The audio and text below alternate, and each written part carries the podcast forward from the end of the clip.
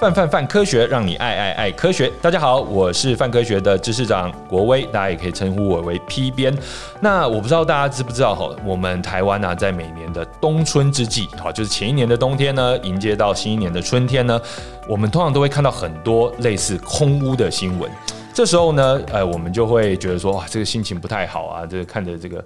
呃，这个雾蒙蒙的，但是有时候呢，诶，它到底是霾还是雾呢？我们又分不太清楚。这时候会觉得说，诶，如果手机就能告诉我们，好，每天打开手机就能够知道的话，或许会比较安心。如果大家想要看更详细的一些空污啊、空气品质相关资讯呢，欢迎呢到环保署的空气品质监测网去看。那另外呢，哎，最近不是有呃这个国际上有一些大地震吗？好，在这土耳其发生了很大的地震，台湾也是一个地震之岛，我们就位在这个板块交界之处。那哎，我们最近在地震，特别是比较大的地震发生的时候呢，我们的手机呢就会先发出警报的讯息，告诉我们哎在哪里。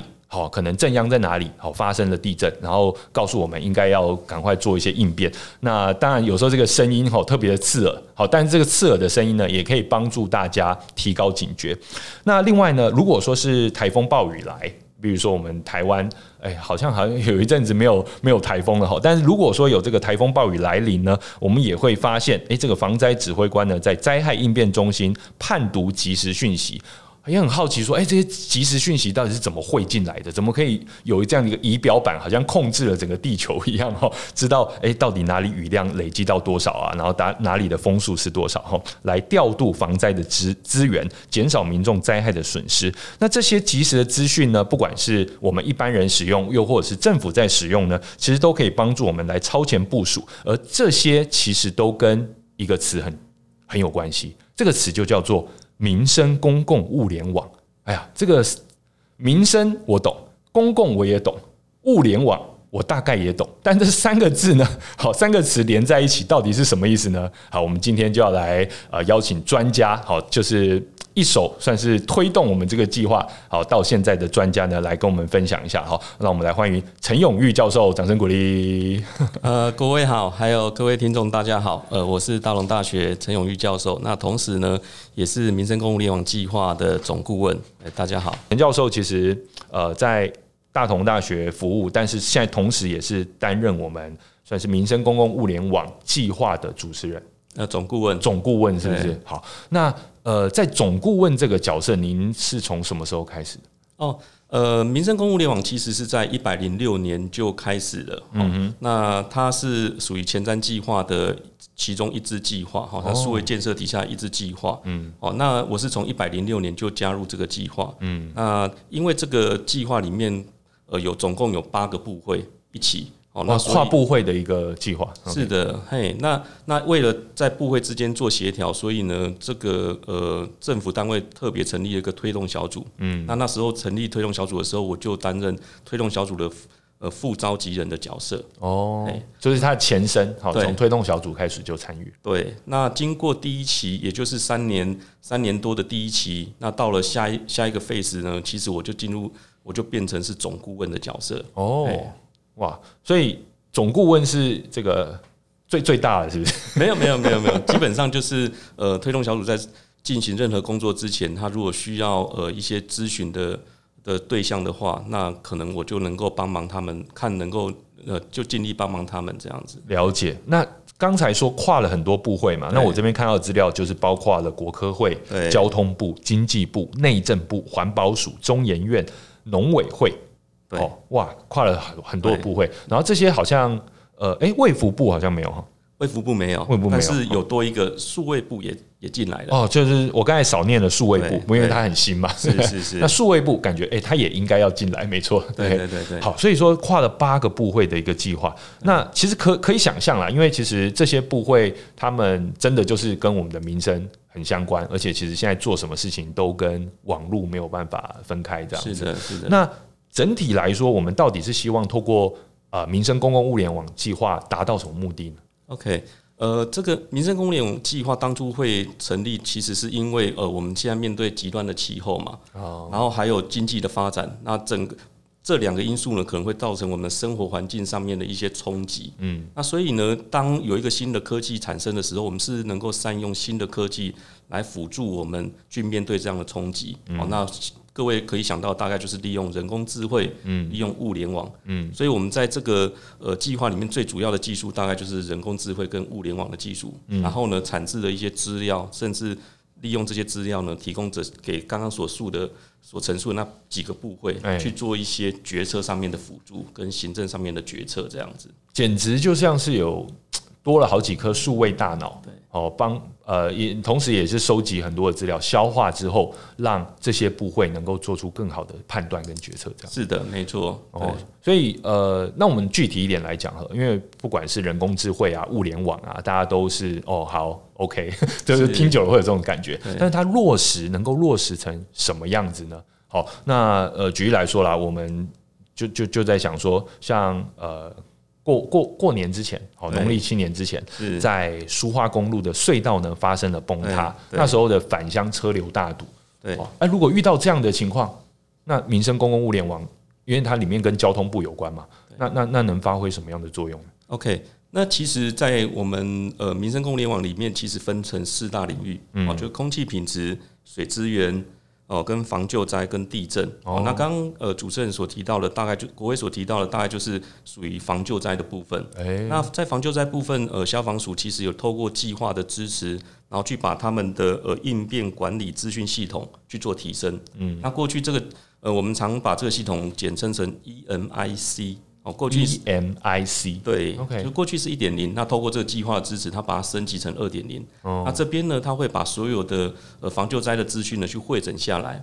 那譬如说，各位呃常常在新闻里面呢、啊，会在呃看到说，哎，行行政院院长啊，或者总统去到中央应变中心去做作证。对，那作证呢，他们面对的大荧幕其实就是把这个系统的资料呢显示出来。哦，感觉就是指挥艇组合这样，就是行政院长要坐到那边这样，然后整个就开始动作。对，那但是行政院长呢，或者是消防署署长呢，或者总统看必须借由。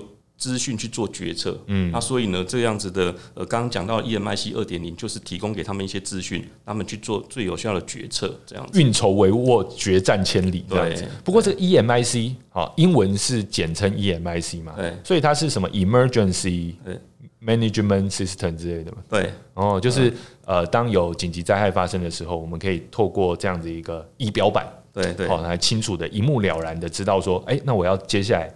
要遇到什么问题，要下什么决策，这样子，对，才不会手忙脚乱。是的，那回到刚刚呃国威的的主题嘛，就是呃问到说，哎，春节前这个崩塌，嗯，哦，那其实这个崩塌的资讯，它就会汇到这个 EMIC 二点零里面来，哦，哦，然后就会知道说这整个就。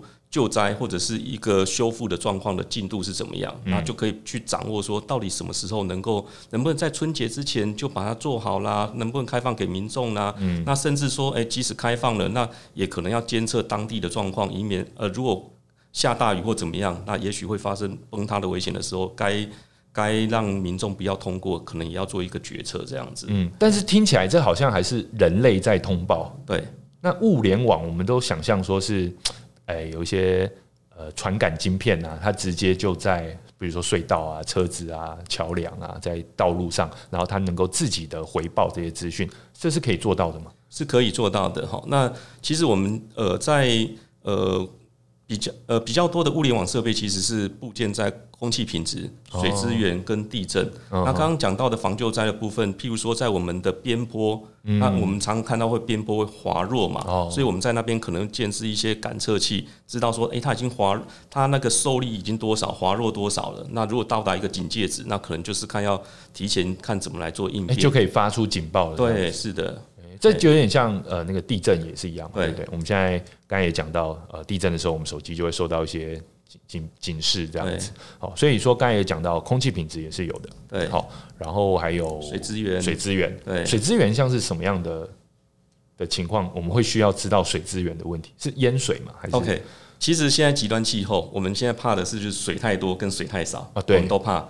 那水太多的时候就会发生淹水嘛，哈，那所以我们有布建一些水位计。哦，去监测下水道啦，或者是河川的水位到底怎么样？哦，就是它淹满了，对，或淹到某一个高度了，对，这时候它就可以传一个讯息，对，OK。那传一些讯息，我们当然就是要应变嘛，看是抽水机怎么去做抽水啦，赶快去做调度啦。那当然这些调度可能都是提前应变。那当然如果不如预期的时候，赶快要再去做其他的再应变。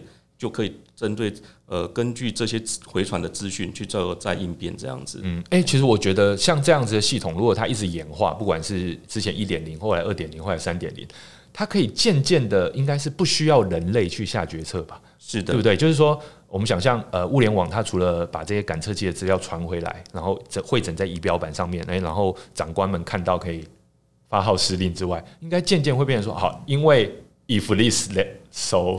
怎样？就是说，它能够有一个逻辑在那边判断，这样是的。呃，在在呃这整套系统里面，除了建置物联网的设备去把资料给接收回传之外，那当然利用这些资料可以做的事情就会很多。好，那第一个就是刚刚呃。国威所讲的，利用 dashboard 把它用展示的方式看到这些资讯，这是最初阶的。嗯，那另外呢，你也可以去做警示哦，比如说给一个门槛哦，那一旦超过这个门槛，可能就出现一个红灯哦，那警示决策者。那另外就是他也可以去做预测哦，他预测说，诶，接下来五分钟可能就会水太满哦，那可能就要提前应应了。哦，那接下来呢，也许可以再去做一些决策的辅助，也就他告诉你说，诶。接下来你应该做什么决策？嗯，好，那我觉得这是几个阶段的面向，那逐步都在推演当推进当中。嗯，比如说刚才我们讲到，假设是隧道啊，或是道路的一些问题，然后假假设因为这个讯息已经传回来了，对，他就可以去直接通知相关的救难单位。对，因为其实这就是。必须要当下马上处理的事情，他不需要传回来说哦，然后行政院长决定说哦好，然后现在再去通知救援单位嘛，对不对？他可以及时的去做这些事情，然后或者说转移车流、红绿灯的一些调整啊。是的，那我觉得其实这真的就是让整个台湾透过这些物联网的装置能够连接起来，是的，然后变成一个有智慧的东西，就很像我们一般讲说。智慧家居，就是哎、欸，回到家的时候，那个电灯自然打开啊，然后呃，音乐自然播播起来啊，就类似这样子的概念，这样。是的，就是有了这些资资料或资讯之后，当然就可以做到自动化这件事情了。哈、嗯，那就是像诚如国威所讲的，就是回到家里，其实灯已经自动打开了。嗯，那当然现在呃，我们物联网设备能够收到这些资料，我们也希望它最后都能够做一些自动化的的动作。嗯，那但是就是这个。因为牵涉到民生，也牵涉到生命，所以这个都还要很谨慎。对，因为有时候如果一个自动化反应，那规模很大，对，然后没有人负责的话，也会很恐怖。是的，是的，所以最好要人机合体哦。好，就是做这些决策的时候，哎，起码人也要知道，要不然就是设定一个这个叫什么门槛吧。对，好，然后呃，能能够有有反悔的机会。所以现在大概都是做决策辅助，辅助啊，对，就是说，呃，告诉你说现在门槛已经到了，或者即将到了，嗯、或者是你接下来可能有几种可能的应用方式，那、嗯、你再靠人脑下去做选最好的判断，这样子。嗯，好，就我觉得其实这应该是一个比较稳妥的做法。是的，那当然我们不排除之后可能会更进阶，大家对于这个人工智慧啊，对于这些讯息。呃，这个资讯的掌握越来越信任啊。比如说，我们最近一直在谈到人工智慧，就是讲到 ChatGPT 嘛。是的，是的。好，那如果说它进展到比如说更厉害的时候，哎，它结合到我们的呃这个民生公共物联网，可能又会有另外一种风貌这样。是的，因为只要有资料，我我觉得后段就有无限种可能了。嗯，对。那甚至以后用对话式的去问这个 我们的民生公共物联网小明，小明，你可不可以告诉我，我们现在台湾这个这个好？哪哪里有出了什么问题，或者说哎该怎么解决？哈，就是直接可以问他问题。是的，是的。好，那呃，其实我们刚才呃教授有提到，民生公共物联网有包括水资源、空气品质这两个，其实是呃。民民民生非常相关的事情哈，然后再来是地震防救灾，这两个也算是一套的嘛哈。那其实啊，不管是桥梁啊、边坡啊、隧道啊，这些其实都是真正能够挽救人命，在当下能够尽快应变的一些呃很好的一些这个技术。那现在呢，也加入了资通安全这个领域。对，但我本来以为说资通安全它应该是在下面一层。就是我感觉它应该是整个民生公共物联网的底层的一件事情，但现在好像把它拉出来，位阶非常的高嘛，对不对？好，那这当然我们也可以理解，就是因为物联网整个技术它都需要直通的安全作为一个基底。那可是呢，我们现在也遇到很多的治安上面的挑战，例如说很大的公司，好，他可能动不动把我们啊消费者的资料外泄出去了。我们今天就不要讨论哪一个哈。那有时候政府我们也会担心说，政府掌握我们民众那么多资料，好，那会不会？好，这个治安管控不好，外泄出去。那想要请教一下教授，您觉得民生公共物联网在治安这方面的挑战是什么？OK，呃，其实在，在呃，虽然计划是在一百零六年开始起执行哈，那这个物联网其实是一个新的技术，哈，那治安物联网的治安其实也是刚开始而已，所以在一百零八年哦，这个计划就投入了相当的资源去做治安的工作的呃，治安工作哦，那。在这个治安工作，第一个部分就是专门设定我们民生公共物联网的治安要求，因为要先有一个规则出来，才知道怎么做嘛。好，所以第一个步骤呢，就去看一下呃国内外的法规啦，国内外的标准啊，去先把治安要求给做出来。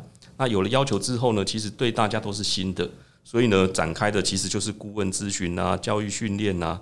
那接下来呢，才让才到各部会，我，刚刚讲的提到了八个部会嘛，好，去做一些治安的查验跟技术的检测，哦，看看呃，在这样的治安要求底下，他们有没有做到足够的防护？嗯，哎，教授，您刚才讲说，一开始是先先去培训人吗？还是怎样？是是有办一些活动来让大家提高治安的这些意识吗？是的，因为呃，这个东西对大家都是新的，也就是说，政府部门过去可能会针对一些。呃，基础的平台啦，或者是平常的工作去做治安的查验跟呃技术检测，但是在物联网这部分呢，其实都没有那么完备。哦，是说过去可能做的是像什么一般的网站啊，对，或者是呃登录啊这些这些这这这些面向的呃的的的治安的管理，但是物联网。特别是，诶，我在很多地方有设置很多的感测器，他们传回来的资料，或是他们这些元件会不会被骇客使用？是的，这个反而是一开始比较没有，对哦，没有没有没有认真。对，就是不是说没有认真啊，就是说因为太新了，所以那时候其实在这方面大家都是陌生的，其实世界各国都是陌生的。哦，因为都科技先做了嘛，对，好，然后再想说啊，有治安的问题，对对对对对，所以那时候其实就是从这个计划先带头看看说，呃，这像这些物联网的设备跟平台怎么去做治安的防护工作，嗯，哦，所以从这个计划来做一些示范的效果了哈。那当然，呃，我们刚开始一开始这个计划就设定说，我们资料是完全公开的，所以我们资料没有机敏性，因为都已经公开了嘛。但是，就有些人会有这样子问题，既然没有知敏性，那还要做治安工作吗？那其实我们也会怕，我们公开资讯是有被篡改的。哎，对，这个就很恐怖了。对，嗯，那也有可能呢，我们的设备呢被人家攻击之后呢，借我们的设备再去攻击别人，哎，所谓的僵尸僵尸网络，对，对对？DDoS，哦，对对对对，因为我们之前还有听到说，就是它可以入侵啊这些各个元件嘛，好像因为它各各自是一个微型电脑，对，反而就利用它的演算力，这样让它来挖矿，对，好，或者说拿拿它来做刚才教授所说的 DDoS 分散式的攻击，对对对对对，哎，所以其实，在我们是。这个计划里面虽然资料是公开的，但是还是有治安的防护工作必须去进行呐。那我们这个工作其实是呃希望呃把物联网的治安工作看看怎么来做，在这个第一这个计划里面去做一些示范案例。然后呢，接下来等到计划结束之后，或者是计划进行当中，我们会逐步的去跟政府部门去做沟通，希望我们呃做的一些经验可以把这些回馈到真正的治安部门啊。简单说，就是一个物联网的。S O 物联网治安 S O P 的概念，哎，对对对，我们以民生公共物联网做范例，啊，我们说，哎，这个要注意哦，这边有漏洞哦，它呢以后就是铺开，你交通部要搞一大堆嘛，那个内政部啊，各个部门都有一大堆，那我们测试之后呢，我们知道漏洞是在这边，你们就不要再犯了，对，我们已经掉进去过了，你就不要再掉进去了。那其实我可以完全可以想象哦，假设比如说灾难紧急应变的时候，指挥官。哦，不管是院长啊还是谁，他看到的资料假设是被篡改的，嗯，他可能就会下错的决策。对，这其实是我们当然可能没有什么机敏性，对，可是他可能还是会造成很严重的影响。对，比如说，哎，什么电厂哪里被被被被害入了？好，那电厂可能已经出问题了，但是我们没有收到。嗯，这时候其实也是很恐怖。对，哦，像我们就会去收集一些水位计的资料嘛。那如果今天水位计的资料被篡改了，那我们会误以为说，哎，那边没有淹水。所以我们就忽略它了。啊，对，哦，那或者是那边呃没淹水，但是呢却被篡改成有淹水，那我们就浪费人力，对，对。浪费物力人力，对。嗯，哇，这个真的是，所以治安真的是很重要了，所以必须要先透过我们民生公共物联网，先做出一个 pilot，嗯，哦，然后再能够呃把这样的经验，哦，把这个 SOP 分享给其他的部会，对，哦，整个整个台湾，我觉得其实不管是部会啊、学校、哦、医院，哦，这些呃重要的国营公司，哈，其实我觉得都很需要这些东西。好，那呃，另外哈，其实也想要问一下。有个很关键的问题，那个教授，你有没有看过网络上大家很喜欢分享那个那个叫做什么？呃，需求金字塔。嗯哼，就是马斯洛金字塔嘛，对不对？哈，就是说呃，什么生存啊，最底层是生存嘛，然后中间一层是什么？呃，社会认同啊，最上面一层叫自我实现嘛。然后很多人都会在金字塔最下层再加一层叫 WiFi。说没有 WiFi，什么都活不下去，活不下去了这样子。但是又有人在下面再加一层。能源，嗯，没有电，你也不用有 WiFi 这样子。所以其实我们讲到物联网最尴尬的就是，哎，它要用电啊，它要有网路啊，啊，但是要是都断了，你说灾害来了啊，都断了，那它还有什么用呢？嗯，这会不会遇到？确实会遇到哈。所以我们很多物联网的设备其实都是用太阳能哦哦，那再加上电池，嗯，哦，那这样子它制成一套设备，因为有时候我们的设备其实是。呃，部件在荒郊野外，所以它独立供电，对，呃，不能靠这个电网，要是电网整个这个突然有问题，是哦，那就没有办法运作。对对对，所以如果在城市地区的话，大概就可以靠路灯嘛，哈，架在路灯上。那如果是比较荒野的地方，可能就是要自呃各自建制它的太阳能设备跟电池来供电。嗯，那如果是通讯的部分的话，其实我们民生公务联网其实有自己的骨干网络，嗯，我们之间呃目前。骨干网络还在部件当中，还在实验当中。哦那这个是因应说，诶，有时候灾难来的时候啊，因为大家都紧急着要去做通讯，那人民要通讯，那政府单位也要去做通讯，所以整个通讯管道就会非常塞。诶，那所以我们那时候如果万一非常塞，到时候急救急救难的一些资讯如果传达传输不出去的话。那在中央的决策者就会出现一个决策的落差，资讯的落差。对，然后就会网络上已经在开骂了，是，然后中央这边还没有收到讯息。是，所以我们就建置了一个骨干网络。嗯，那希望说在灾难的时候来的时候，或者平常的时候，我们不要去跟商用的呃通讯管道去做。去分流，对，去做分流，所以没有错。那就是这样子，我们就可以确保在灾难的时候，其实我们是讯息是可以畅通的。我觉得这真的是非常重要，因为老实说，在各国哈都有遇过类似的问题。那以我们之前呃，我们呃，因为我我之前有参与过那个八八风灾那时候的网络救灾的行动。所以网络救灾其实就是在键盘上面帮助大家做讯息的分流。是，因为八八风灾那时候很多人就在扑浪，因为我不知道教授还记不记得扑浪这个社群，很多人在扑浪上面一直抱怨说啊，我们这边已经淹到车顶了啊，为什么都没有人派人来啊？然后，那直接去那时候就是算是啊苏焕智县长，那时候台南县哈，苏焕智县长那个扑浪底下留言，然后呢，我那时候有同事就是看到这个留言，然后因为就刚好有做那个台南县政府案子，然后才直接通报。因为他电话打不进去，好，整个整个塞住。那中央也是一样，因为那时候整个呃就是一一九嘛，这些急救的讯息，这个这个线呢都被打爆，所以其实造成了很大的问题。那后来其实真的就是从这个经验当中学会了，好，然后像教授刚才讲的一下要分流，然后把骨干先切出来，这样。对对对对对，就是这样子就可以确保说我们的灾难的时候那些资讯还是畅通的。它可以确保在中央的决策者，他有足够的资讯去做一些决策。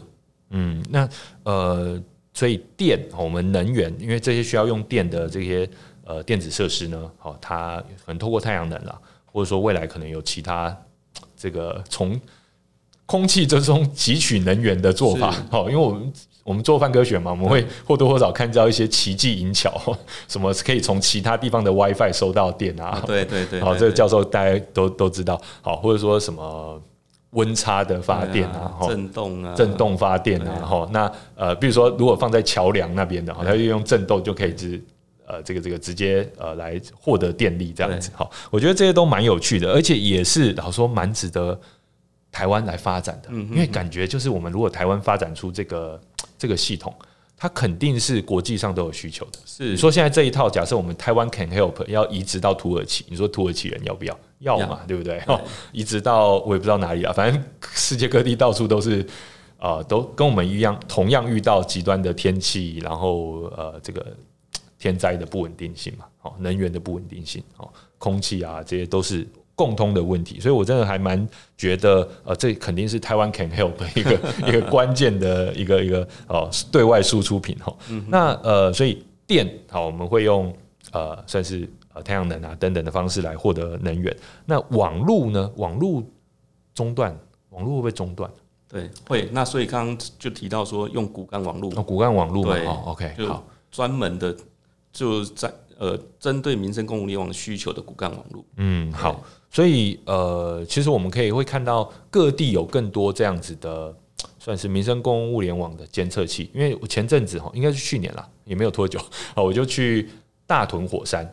跟着中研院的这个另外一位陈教授，陈研究员哈，然后他带我们去大屯火山看他们要监测大屯火山的那个他们放的各个算是地震仪吧，对，好，因为他那个也是呃要独立供电的，对，好，然后就是每一阵子就要去换，然后去回收这样子，然后他好像布的很密哦，大概几几公尺就放一个，嗯，然后很很很很很仔细的去监测大屯火山的动静这样子。所以我觉得，其实像这种东西，我们一般人如果没有特别去注意的话，是不知道的。但其实，呃，不管是研究单位，又或者说像呃民生公共物联网这样的计划，或政府，其实都做了很多这些事情，来确保呃我们的生活能够呃过得更安全。是的。哦，那但是希望不是无知的安全嘛？希望我们都更能知道这些事情正在默默的帮助着我们这样子。是对啊。那呃，其实像是。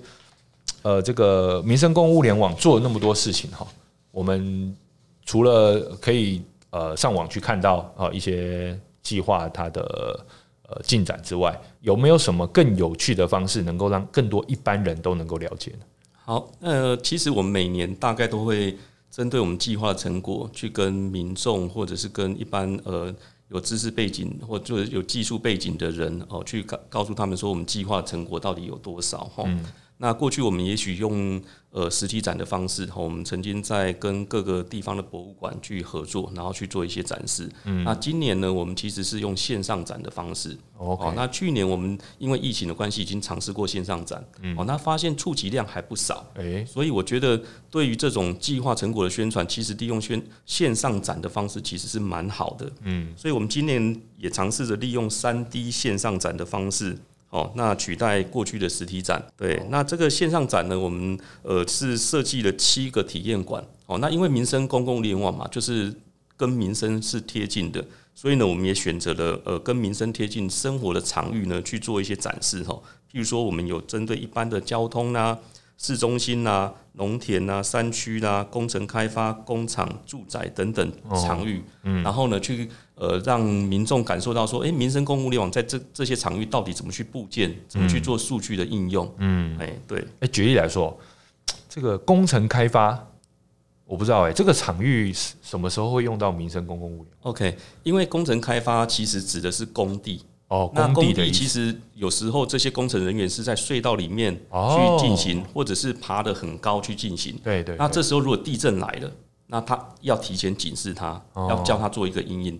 所以呢，如果譬如说这个工地它是在台北，那地呃地震发生在花莲有一个大地震，那我们就可以及早。跟这些工程人员知道说，哎、欸，花莲即将有一个呃，花莲已经发生一个大地大地震，即将在十几秒之后会抵达台北，那你要赶快利用这十几秒，赶快去做一些应变。嗯嗯、欸，那这就是所谓呃，就是工程开发的应用需求。哦，了解。因为我之前，我这让我想起来，我因为我之前参加过民生公共物联网的活动，我记得那一年有一个团队提出一个 idea，就是说，因为很多呃工地的伙伴哈，你说如果突然在什么电线杆上面啊，或者说桥上面，他在工作的时候，手机突然响，你说他要拿手机都很麻烦，对所以好像是可以加一个元件，就加在他的安全帽上面。是的，是的，好，类似这样的做法，或是加在他衣服上面，响起不同的灯，对，好，这样子可以警示更多的人。对，好，那这时候当然就是需要说，呃，那个讯息不只能够传到手机，还能够呃，通过蓝牙或什么方式直接传到。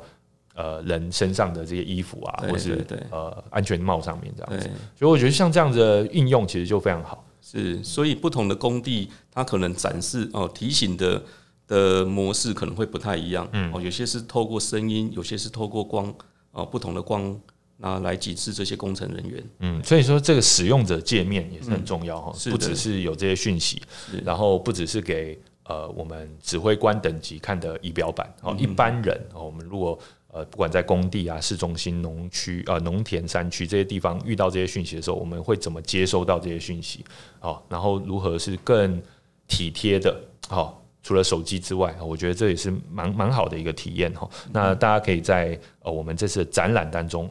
看到一些这样的示范嘛，对不对？是的，我就是呃，我们等到正式上线之后，也是非常欢迎大家来参参观哈，上线看一下，说，哎、欸，我们计划里面在各个民生的场域，到底它的成果到底是怎么样？嗯，了解。所以我们可以用手机、电脑、平板，怎样说，就是可以联网的设施，就登录这个展览的网页，基本上就都可以看到嘛，对不对？可以。OK，你不呃需要下载一个独立的 App 之类的吗？还好。哎，不用不用，直接透过网页就好。对，哦，所以这次也不限系统了，哦，只要能够上网就可以体验这样子。是是。好，那呃，还有没有什么亮点是我们这次展览呃，您觉得特别想要让大家知道？呃，这一次亮点我。我觉得最主要是在线上展，就是可以让民众哈不受空间跟时间的拘束哈。过去在呃实体展的部分啊，会可能呃民众必须到现场才能够看到我们计划的成果。嗯，那线上展的话，用用一些比较有趣的动画啦，或者是一个实体的。的虚拟的状况呢，来让民众亲身哦，就是亲身临其境的方式呢，去感受一下整个计划的成果。嗯，听说这是为了要更让民众能身临其境，还用三 D 的方式？对对对对，哦、是是很像元宇宙这样的概念。是啊是啊。哦，所以其实呃，我们进入这个网页，有点像是实际的走在那个战场。对，然后可以可以可以可以，当然不能摸到了，但是你可以感受一下，就是说哦，它实际上呃一个立体的方式去。跟这些东西互动，这样。是的，就有点类似呃，讲元宇宙，或者是讲那种身历，对对对，让呃，就是参观的民众能够有身历其境的感觉，嗯，哦，那是亲身的去体验一下，就是说这个到底。在未来的生活会是怎么让大家更安全、更便利？呃，我们在民生公共联网其实有官网，也有粉丝页哈，那我们都会不断的去露出提醒民众，我们有这样子的展示。对啊，哎，老实说，我不知道各位观众跟我有没有一样的感觉，我自己是很喜欢 follow 各个呃学校啊、研究计划啊，还有政府一些计划的 Facebook 跟 Line，还有看他们的网站。因为我很想知道我的钱到底被怎么花，我很想知道说，哎，到底有哪些有趣的事情在发生？因为其实有时候我都会发现说，哎，这个好有趣哦。然后我们政府在做这件事情，或学校在做这件事情，哎，啊，可是新闻没有报，好，我就觉得很可惜。然后我这时候我就会成为那个。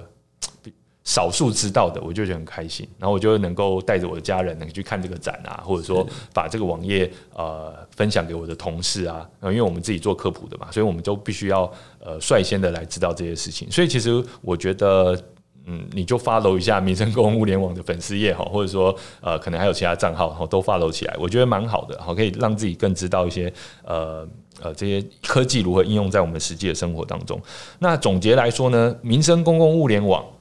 真的就是一个数位台湾的概念哈，我们把台湾好像做了一个数位孪生哈，我们让它在数位的世界里面能够有呃另外一个版本，然后我们能够更清楚的去了解说，诶，我们台湾哪个地方发生了什么事情，然后我们能够呃让呃需要做决策的人去做出更快速、更有效率、更好的决策哈。那空气、水资源、地震、防救灾、直通安全，这些都是。我们真的很重要的事情，这次的展期会到什么时候？就是说会到某个时间，那个网站就下线，是不是？哦，我们线上展其实是没有展期，哦，所以也不用担心说啊，我今天只有十五分钟哈，就看一下。您这十五分钟可以看十五分钟，半小时可以看半小时，没错，没错。好好，所以说呃，欢迎大家来多多利用这样子。那呃，如果说有其他问题的话，我觉得就上民生公共物联网的网站去搜寻或是提问，好这样子。那或是如果你觉得你有一些很好的 idea。我相信你也可以寄信给哦民生公物联网的团队哦，或许我们陈教授就会亲自来看一下 这样子，好，然后给你一些回馈。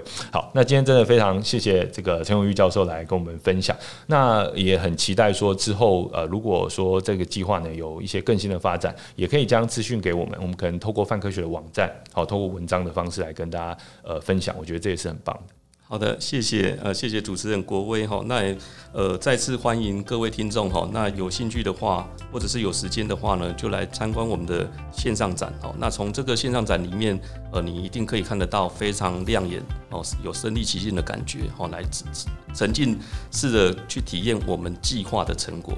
谢谢。嗯、好，那了解一下我们的钱都花到哪里去 哦。成果展是非常值得看。是。好，今天非常谢谢陈教授，那我们就跟大家说声拜拜喽，拜拜，拜拜。拜拜。